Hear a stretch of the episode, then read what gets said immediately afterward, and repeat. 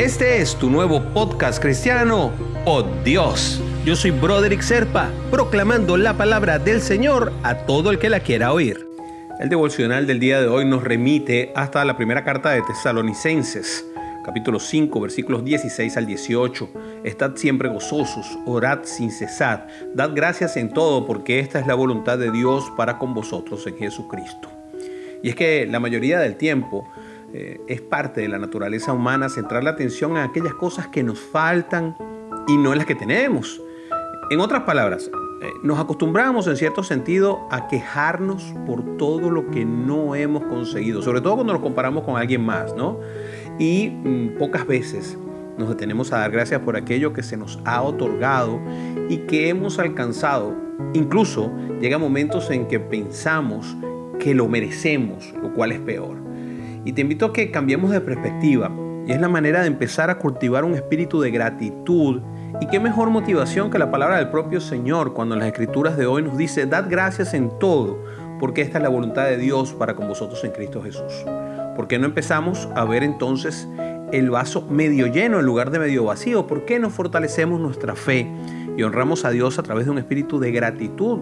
Cualquiera que sea la circunstancia, porque a veces agradecer cuando no nos sentimos bien es más difícil, pero también hace que tenga más valor. Empezar a percatarnos de cada bendición que el Señor ha puesto en nuestras vidas y dar gracias por cada una de ellas es irnos poniendo como que en línea con la voluntad que Él tiene para nosotros y es además una herramienta muy poderosa para llevar relaciones de mayor confianza con Él y con todos los que nos rodean. La palabra del Señor lleva la gratitud a un nivel profundo al enseñarnos que el acto de dar gracias significa gloria y honra para Él. Así que dar gracias al Señor es honrarlo y glorificarlo. Permanecer calmos y confiados en que su mano nos sostendrá al caer y fortalecer nuestra fe en Él. Agradecer su presencia tanto en los momentos amargos como en los momentos de abundancia es aceptar su guía y cuidado.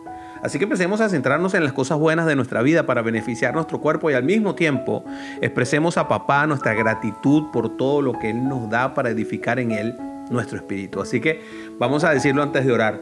Gracias papá. Y oremos. Señor, llena mis palabras y acciones con sentimientos de gratitud de manera que pueda honrar tu presencia y guía que ante cualquier circunstancia me conducen al lugar en donde debo estar, porque yo sé que tú quieres que yo me parezca Jesús, y parte de ello es darte gracias.